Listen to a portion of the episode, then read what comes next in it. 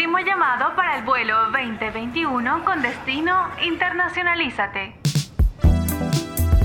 Estimados pasajeros, aprochen sus cinturones, que en unos segundos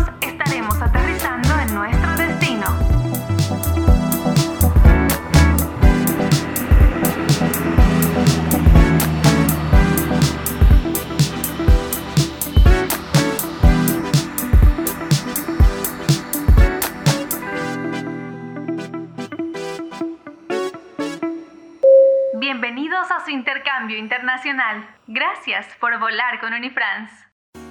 Conviértete en un profesional con visión global. Amplía tus fronteras y descubre el mundo. No pierdas tu oportunidad. Internacionalízate. Sean todos bienvenidos a este décimo y último episodio de esta temporada de Internacionalízate, un programa de intercambios. Yo soy Laura Leige y los estaré acompañando en este maravilloso viaje sonoro que nos brinda Unifrance. En este podcast hemos preparado una guía donde conocerán todos los detalles acerca de las aplicaciones de estudio a nivel internacional, acompañados de invitados especiales, quienes nos darán guías necesarias acerca de lo que necesitamos saber para llevar a cabo este viaje. Ya llegando casi al final de este podcast, de esta temporada, donde les hemos compartido información, todos, todos los detalles para que ustedes puedan tener listo el viaje en este programa de intercambios Internacionalízate. Sean todos bienvenidos. Como les comentaba, tenemos una invitada especial el día de hoy. Así que para hablar de esto, cómo me debo preparar para solicitar un visado como estudiante a Estados Unidos, tenemos la presencia de Madeleine. Madeleine, bienvenida a este capítulo del podcast Internacionalízate. ¿Cómo estás? Muy bien, gracias Laura. Gracias por invitarme. Gracias a ti por estar aquí compartiendo y seguramente todos los oyentes están ahí apuntando, alistando el bolígrafo y el papel para eh, anotar todos los consejitos que nos vas a dar, que les vas a dar a los estudiantes para que puedan tener eh, un proceso exitoso en los documentos que van a necesitar en caso de que puedan eh, postular a Estados Unidos. Antes de empezar queremos conocerte un poquito mejor. Madeleine, ¿cuál es tu nombre completo y si tienes algún apodo? ¿Tenías algún apodo en la universidad? Uh, Maddie algunas veces, pero Madeline Wells hoy en día. Madeline Wells, Maddie, te puedo decir Maddie entonces a partir de ahora en este podcast. Sí, sí, sí. Perfecto. ¿Por qué no? Maddie, ¿nos puedes contar alguna anécdota universitaria que recuerdes? Tal vez tu primer día de clases, porque eh, ya nos contaban otros invitados que el primer día de clases fue la anécdota que los marcó mucho, porque claro, uno tiene esa intriga, esa, esos nervios, ¿no? De quiénes van a ser mis compañeros y tal. En tu caso, ¿alguna anécdota universitaria que nos puedas contar? Mi experiencia favorita en la universidad um, tuvieron que ver con el uh, tema de la conversación hoy, de hecho, um, estudiar en el extranjero. Uh, bueno, tengo una licenciatura de la Universidad de Cornell, donde pasé un semestre académico durante mi tercer año en el extranjero, en Londres, de hecho. Estudié Relaciones Internacionales y Estudios del Medio Oriente en la Escuela de Estudios Oriental, Orientales y Africanos de Londres por seis meses y de hecho, no hubo una experiencia tan importante en mi vida como estudiar en el extranjero. Completamente dio forma a mi visión del mundo y mis metas profesionales y me encantó especialmente la experiencia de probar comida extranjera, aprender una nueva cultura y por supuesto conocer a gente de diferentes partes del mundo. Um, me hizo quien soy hoy en día, de hecho. Claro que sí, qué bonito. Eh, un viaje nos transforma, ¿no? Y, nos transforma en esa persona en la que somos ahora, con nuevas experiencias, nuevos amigos, nuevos aprendizajes. Y precisamente este es el programa Internacionalízate también, la oportunidad para que nuevos eh, estudiantes puedan vivir estas experiencias en otras universidades. Madeleine, ¿qué extrañas de la universidad? Uh, bueno, las bibliotecas porque mi universidad tenía más de 20 mil estudiantes, más de 20 mil. Wow. Y por eso uh, uh, hubo y hay 20 bibliotecas en la universidad. Um, uno de mis lugares favoritos para estudiar en la universidad era una biblioteca que parecía sacada directamente de Hogwarts. y me sentí como maga cuando estudié allá. Qué lindo. Madi, hablando acerca ya de tu vida profesional, que seguramente has tenido muchos logros, ¿no? Y muchas satisfacciones. ¿Nos podrías contar tres grandes momentos de tu vida profesional? Sí, ok. Um, uno, durante mis estudios de posgrado tuve una beca para aprender árabe y hacer una investigación en Kuwait, en el Medio Oriente. Y esta beca me obligó a trabajar para una agencia federal del gobierno Um, a cambio de la financiación de mis estudios. Entonces, dos, hace casi seis años empecé a trabajar para el Departamento de Estado, que es nuestro Ministerio de Relaciones Exteriores um, en Estados Unidos. Y yo era funcionaria en el Servicio Interior, donde trabajé para mejorar los vínculos bilaterales en el Medio Oriente y Asia Central con Estados Unidos. Um, y también trabajé para promover los derechos humanos y finalmente, tres, um, uh, hace unos años tomé la decisión de cambiar mi puesto al servicio exterior para poder viajar más y conocer a más gente de, lugares diferentes. Y bueno, en el 2020 recibí mi asignación a Bolivia y estoy feliz de estar aquí con ustedes hoy. Qué lindo, wow, qué amplia experiencia que tienes.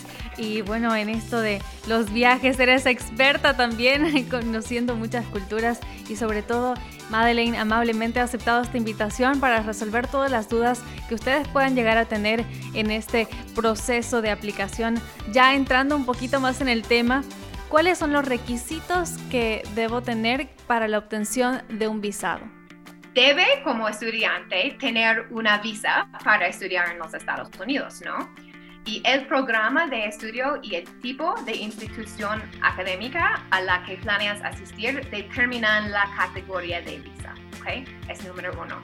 Entonces, hay tres tipos de visas. Hay F, M y J. F, M y J, ¿ok? Y voy a explicar los tres, ¿ok? Um, en cuanto al F, el F es para estudiantes académicos, ¿ok? El F es para estudiar en un colegio o universidad acreditada en Estados Unidos o para estudiar inglés en un instituto de idioma inglés, ¿ok? Y también es la visa más común para las universidades de comunitario, community colleges, se llaman en Estados Unidos, ¿ok? Ese es, esto es el F. Segundo, el M, M es para estudiantes vocacionales, ¿ok? Es para el estudio o la formación no académica en Estados Unidos. ¿Eso qué quiere decir? ¿Cómo serían los estudiantes no, no académicos? Ah, como un um, programa corta para hacer una destreza. Y uh, la J o J es para visitantes de intercambio, ¿ok? Para participar en un programa de intercambio incluyendo la escuela secundaria y estudios universitarios. Y la más común o la, um, la más famosa es el Fulbright Exchange. Es muy famoso. Perfecto, Madeline. Hay muchos tipos de visa, pero hablando ya específicamente de los estudiantes, estos son los tipos de visa. En este caso, entonces, los estudiantes necesitarían el tipo de visado J, ¿no es cierto? Pienso que sí. Perfecto. Y para este, eh, este visado, ¿cuáles son los requerimientos? Porque nos comentabas que es un proceso bastante amplio, pero hablando ya específicamente de los requisitos, ¿qué es lo que necesitan? Además, por supuesto, de un pasaporte vigente hay tres pasos y esto tiene que ver con todos los visas para estudiantes, ¿ok? Paso uno, la registración. Dos, su certificado de elegibilidad. Y tres, el proceso para solicitar la visa. Un estudiante tiene que investigar uh, sus opciones primero. Por ejemplo, um, la área de estudios, aspecto financiero, el costo y si existe ayuda financiera o no, ¿ok? Después, Um, usted tiene que registrarse en la institución y después asegúrese que la institución académica esté acreditada, ¿ok? O aprobada por el SEVP. SEVP en Estados Unidos es, um, es un sistema que más o menos documenta tu aceptación en tu programa educativo o de intercambio, ¿ok? Y es muy importante um, porque permite que las instituciones educativas proporcionen información al Departamento de Inmigración y al Departamento de Estado, nosotros, sobre el estatus de los estudiantes y su permanencia en los Estados Unidos, ¿ok? Y um, para hacer esto, usted tiene que pagar el arancel de service, ¿ok? Es um, un pago de 350 dólares. Es diferente que el pago para um, la entrevista y para la visa, ¿ok? Este es un eh, presupuesto que ellos deben pagar. Eh, además de la visa, ¿no? Entonces, eh, atentos con esto porque, eh, claro, los estudiantes van haciendo un presupuesto, ¿no? Es importante que tengan este presupuesto también en mente, que como decía Madeleine, es muy importante. Exacto. Bueno, después um, tiene que recibir su certificado de elegibilidad, ¿ok? Es decir, que una vez registrado, la, la institución académica emitirá un certificado de elegibilidad Um, en inglés um, se llaman el I-20 o the DS 2019, 2019 y en español I-20 o DS 2019, ¿ok? Hay dos tipos de formulario, dependen de su estatus y cuál visa, ¿ok? Perfecto. Y bueno, este eh, certificado también me da la credibilidad, ¿no? De que está a donde estoy yendo, tiene todas las, eh, todo en orden, ¿no es cierto? Y que no va a haber ningún problema cuando esté estudiando allá, eh, tanto con las notas como con, el, con inmigración, por ejemplo. Eso es, sí, exactamente. Y um, el, tercer, el tercer paso es solicitar la visa, ¿no? Es um, un paso que causa mucha ansiedad, pero no debe, Atención aquí, ah, diste, yo creo que diste en el clavo, Madi, porque claro, uno dice visa Estados Unidos, ¿qué voy a hacer? Genera mucha ansiedad, pero como dice Madi, no se preocupen, no tiene por qué generar ansiedad. Vamos, vamos con esto, Madi, que nos decías, el tema de la visa. Exactamente, es correcto. No se preocupen. Um, hay, paso, hay cuatro pasos simples. Uno, debe completar el formulario DS-160 en línea, ¿ok? Um, que es el formulario para solicitar una visa, ¿ok? El formulario principal, inicial, es decir, ¿ok? Y recuerda y guarda tu solicitud y imprimir la hoja de confirmación. Es muy importante um, tener estos documentos, ¿ok? Dos, registrate en el centro de llamadas, ¿ok? Y hay un enlace. Um, aquí debe um, guardar su nombre de usuario y clave. Una vez tiene el mail lleno, ¿no es cierto? Cuando estén haciendo este proceso es importante que revisen su mail constantemente, tengan todo en orden y como dice Maddie, imprimir eh, los formularios, los documentos que sean necesarios, donde ustedes van a poder ingresar para checar esta información. Sí, e, exactamente. Es consejo muy bueno. El tercer paso es pagar el arancel consular, ¿ok?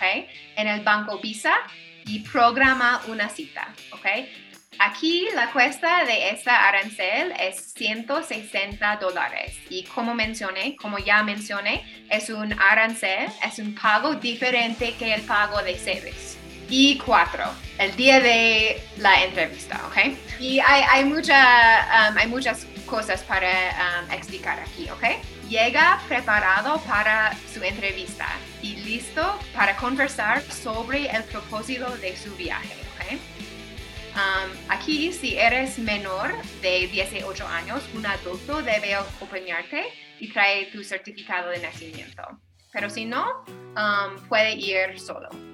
Debe traer, como mencionamos, la hoja de confirmación del formulario, que es 160, un pasaporte válido y en buenas condiciones. Es muy importante porque algunas veces hay problemas con daño de agua en los pasaportes y no podemos otorgar las visas en estos pasaportes. Entonces, debe debe traer un pasaporte limpio.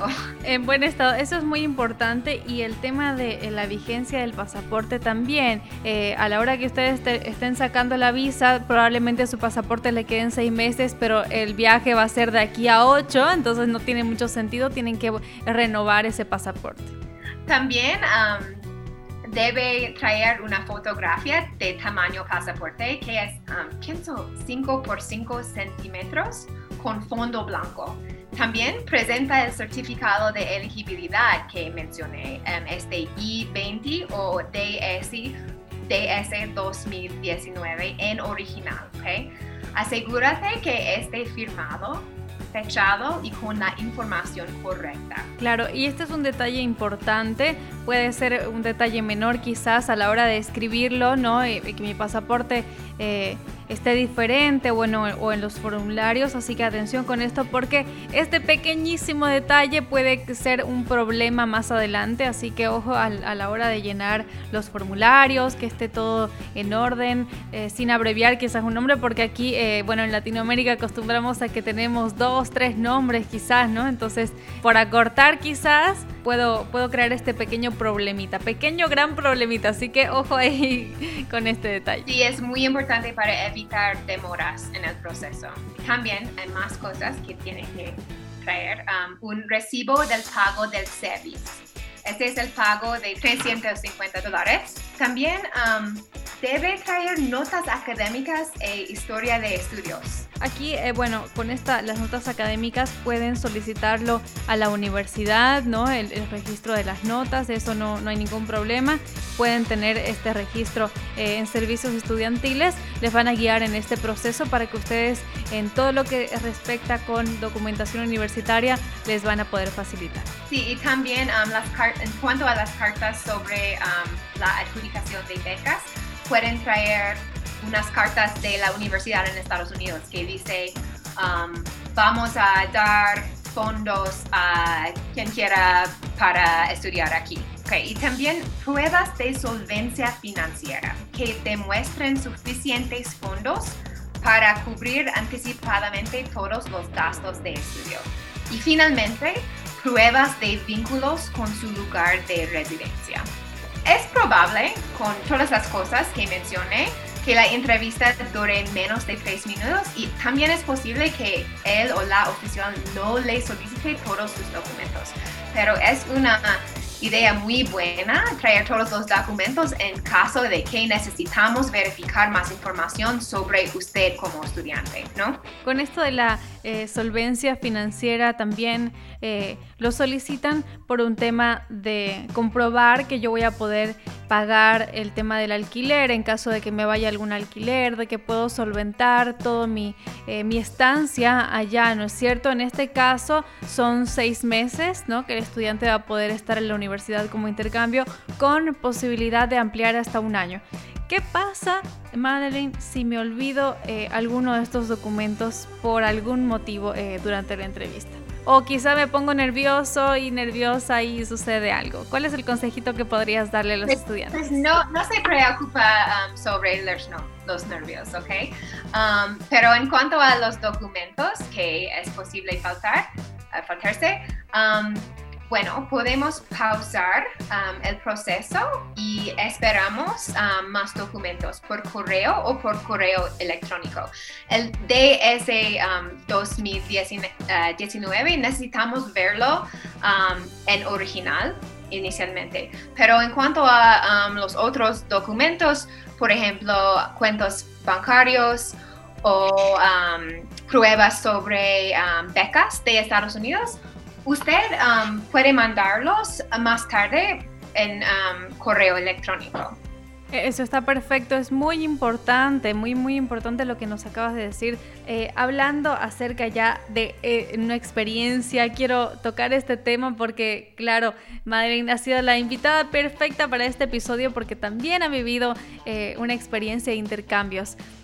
Ya como estudiante, ¿qué consejo le podrías dar a, los chicos que lleguen allá y estén viviendo esta experiencia ya como estudiantes? Oh, um, bueno, necesita aprovechar um, de esta experiencia en otra cultura.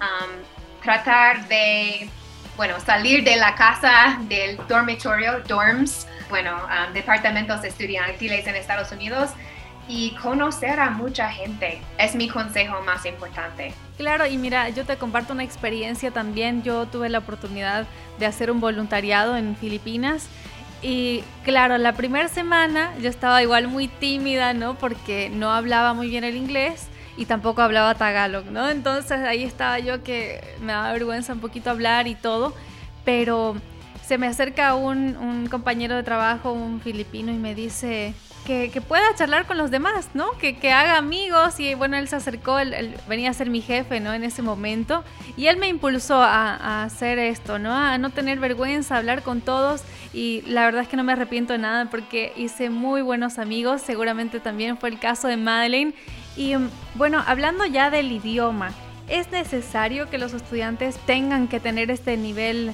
Eh, tenga que tener un, perdón, un buen nivel en el TOEFL, por ejemplo? Sí, um, sí, un nivel básico y hay un parte de estos formularios que tienen que ver con el nivel de inglés, pero hay más información específicamente sobre este aspecto, ¿ok?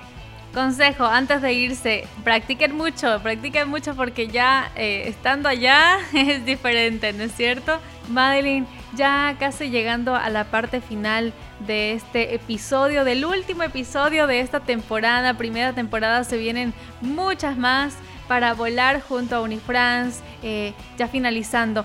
¿Qué eh, les quisieras decir a los estudiantes como consejo pensando tomar este, este intercambio? Voy a regresar a unos puntos para empatizar la importancia de la entrevista y que um, él o la postulante tiene que demostrar esta día que um, es un estudiante calificado de buena fe, quien viaje a Estados Unidos principalmente para estudiar. Si usted tiene una historia que tiene sentido sobre qué quiere hacer en Estados Unidos y todos los formularios, todo va a estar muy bien. Y también ustedes podrían visitar el sitio web de Education USA, Educación USA, para leer más información. Y también voy a mandarle um, este um, enlace también. Perfecto. ¿Podemos repetir entonces el nombre de la página que pueden visitar? Sí, sí. Um, este enlace es Education usa.com. Y hay otros enlaces, uh, como uh, por ejemplo la página de la Embajada Americana en Bolivia, tiene más información sobre esos tipos de visas. O ustedes pueden mandar correo electrónico con preguntas a consular la paz niv arroba state.gov s t a t e G-O-V. Perfecto, entonces ahí ustedes cualquier pregunta que tengan pueden eh, escribir al correo que ya nos mencionaba Madeleine para hacer todas sus consultas y hablando de correos también eh, les voy a leer los correos a los que ustedes se pueden comunicar con servicios estudiantiles de la Unifrance para también hacer todas las preguntas necesarias. A continuación les leo los correos. En Santa Cruz, en la sede de Santa Cruz pueden comunicarse con Dilio Campos al correo dilio.campos.unifrance france.edu.bo en La Paz con Ariani Rojas al correo ariani.rojas.unifrance.edu.bo. En la sede de El Alto pueden comunicarse con Raisha Vera Callao al correo raisha.vera.unifrance.edu.bo raysha.vera.unifrance.edu.bo y en la sede de Cochabamba con mauricio.orellana arroba unifrance.edu.bo. Madeleine, muchísimas gracias nuevamente por estar con nosotros en este episodio. Gracias por toda la información que nos has brindado, por tu tiempo y bueno, por la buena onda también. Te agradecemos mucho por formar parte en este último episodio. También quiero agradecer al equipo de Unifrance y el programa Internacionalízate por brindar este espacio para todos los estudiantes, los y las estudiantes, con la brillante labor de formar mejores profesionales e informar acerca de los métodos de intercambio. Muy amable, gracias por la oportunidad de explicar nuestro proceso. Por supuesto, agradecerles a ustedes, nuestros oyentes, por formar parte de cada uno de los episodios permitiéndonos no solamente llegar hasta ustedes, sino también ser nuestros acompañantes en este viaje sonoro. No olviden compartir este podcast con sus amigos y compañeros. Esperamos que lo hayan disfrutado mucho, tanto como yo, Madeleine. Quiero leerte una pequeña frase. Dice, hay lugares donde uno se queda y lugares que quedan en uno. Muchas gracias Madeleine, ahí tienen toda la información para que puedan informarse un poco mejor y tengan todo listo para vivir esta aventura. Conmigo será hasta una próxima oportunidad. Chao, chao.